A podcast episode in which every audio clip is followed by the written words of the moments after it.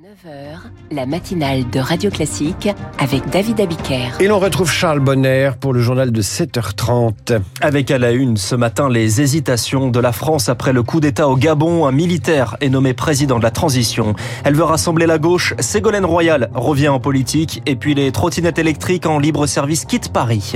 Après ce journal, l'écho du monde à 7h40 et ce rendez-vous secret la semaine dernière à Rome entre Israël et la Libye, lequel a tourné cette semaine au scandale politico-diplomatique à Tripoli. Et 7h50, le décryptage de David Barou qui vous raconte que la guerre de la frite est déclarée.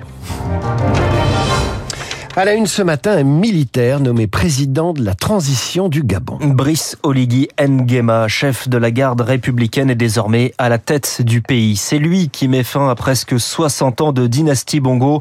Le père, Omar, puis le fils, Ali, depuis 2009. Une dynastie née de la France-Afrique, mais avec des relations moins fluides ces dernières années. Alors quand les militaires annoncent le placement en résidence surveillée d'Ali Bongo, la France met plusieurs heures à condamner. Preuve, Marc Tédé, de l'hésitation sur l'attitude une base militaire de 400 soldats, 12 000 ressortissants et 80 entreprises au Gabon, comme le groupe minier Ramet ou le pétrolier Total. La France conserve une place importante dans son ancienne colonie. Mais ces dernières années, le président sortant Ali Bongo cherché à diversifier ses partenaires, explique l'ancien ambassadeur Nicolas Normand. On n'est plus dans l'époque de la France-Afrique. Tout ça, c'est terminé. Il y avait même eu un rafraîchissement des relations entre la France et le Gabon manifesté par le fait qu'Ali Bongo ait voulu adhérer au Commonwealth et développer la langue anglaise dans le pays. Après la fermeté de Paris à l'égard de la junte qui a pris le pouvoir au Niger contre un président démocratiquement élu, difficile de tendre cette fois la main à des putschistes au Gabon, même s'ils s'opposent à une élection contestée, analyse l'ancien colonel Pierre de Jong, vice-président de l'Institut Témis. On ne peut pas faire deux poids deux mesures. Ne pas prendre les mêmes mesures vis-à-vis du Gabon que celles qu'on a prises vis-à-vis du Niger. Donc, ce qu'on risque d'avoir, c'est que l'État gabonais fasse appel aux Américains ou aux Russes. Seule ambiguïté de la part de Paris, le porte-parole du gouvernement, Olivier Véran, a appelé hier à respecter les résultats de l'élection quand ils seront connus, précise-t-il tout de même, manière de remettre en cause ce qui avait annoncé une réélection d'Ali Bongo. Les États-Unis, de leur côté, appellent à préserver le régime civil. Le Royaume-Uni parle d'un coup d'État inconstitutionnel. Sur place, le couvre-feu est maintenu 18h, 6h jusqu'à nouvel ordre. Les médias français sont rétablis. En France, la réunion entre Emmanuel Macron et les chefs de parti à Saint-Denis est terminée. Et est terminée au bout de la nuit. Ils sont sortis à 3h du matin, 12h de réunion pour euh, finalement peu d'annonces concrètes, si ce n'est une conférence sociale sur les salaires à venir. À cette réunion, Emmanuel Macron veut la réitérer en format identique, mais avec un agenda plus précis. La gauche, de son côté, se dit déçue. Une gauche qui fait face à un retour en scène. Ségolène Royal veut conduire une liste commune aux européennes. Elle a proposé l'idée à la France insoumise, qui semble plutôt enthousiaste. Chez les écologistes et chez son ancienne famille, les socialistes, on l'est beaucoup moins, mais Ségolène Royal n'abandonne pas. Elle s'est confiée à Lauriane Tout-le-Monde. C'est une initiative que j'ai prise et j'en ai parlé à tous les partis, bien sûr, et au PS et à LFI. Il se trouve que LFI est dans une dynamique de volonté d'union. Après qu'il y ait quelques mauvais esprits, j'ai l'habitude. Voilà, je crois qu'il faut avancer quand on pense que c'est le bon chemin. Cette liste d'union, de toute façon, elle existera. Il y aura bien sûr des candidats socialistes, des syndicalistes, euh, avec moi en tête, puisque c'est mon initiative, bien sûr. C'est pour les jeunes d'abord que je fais cela. Leur inquiétude, c'est que la gauche disparaisse. La main étendue à tous les partenaires de la gauche, mais au-delà, ce seront les électeurs qui vont trancher. Après les distributeurs, les industriels ont rendez-vous au ministère de l'économie, succession de réunions pour trouver le moyen de faire baisser les prix dans les rayons. Les enseignes acceptent d'augmenter le nombre de produits à petit prix et ciblent une partie des industriels, les accusant d'être des profiteurs de crise.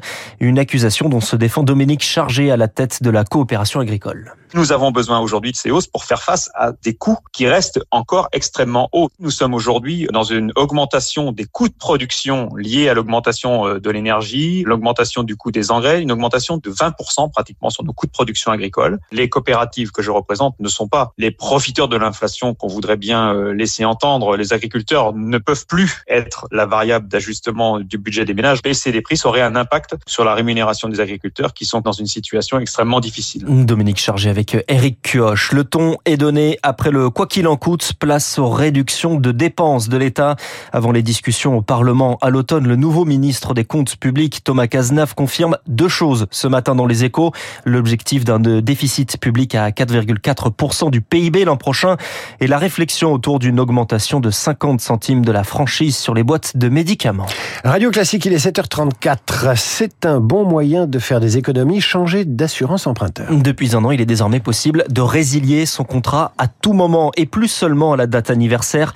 Un dispositif qui séduit 15% des Français cette année ont changé de contrat, moins cher, mais avec les mêmes garanties au Palier. Pour l'achat d'un pavillon en banlieue parisienne, Éric Mignot a emprunté 380 000 euros. Début 2023, en quelques jours seulement, il résilie son assurance emprunteur pour un autre contrat plus avantageux. Nous sommes passés de 36 000 euros à 24 000 euros, donc on a économisé effectivement 12 000 euros sur 20 ans, ce qui est quand même une somme euh, tout à fait euh, intéressante et qui nous a permis également de financer un peu plus de travaux que prévu. Les demandes auprès des courtiers pour trouver une assurance moins chère ont triplé cette année.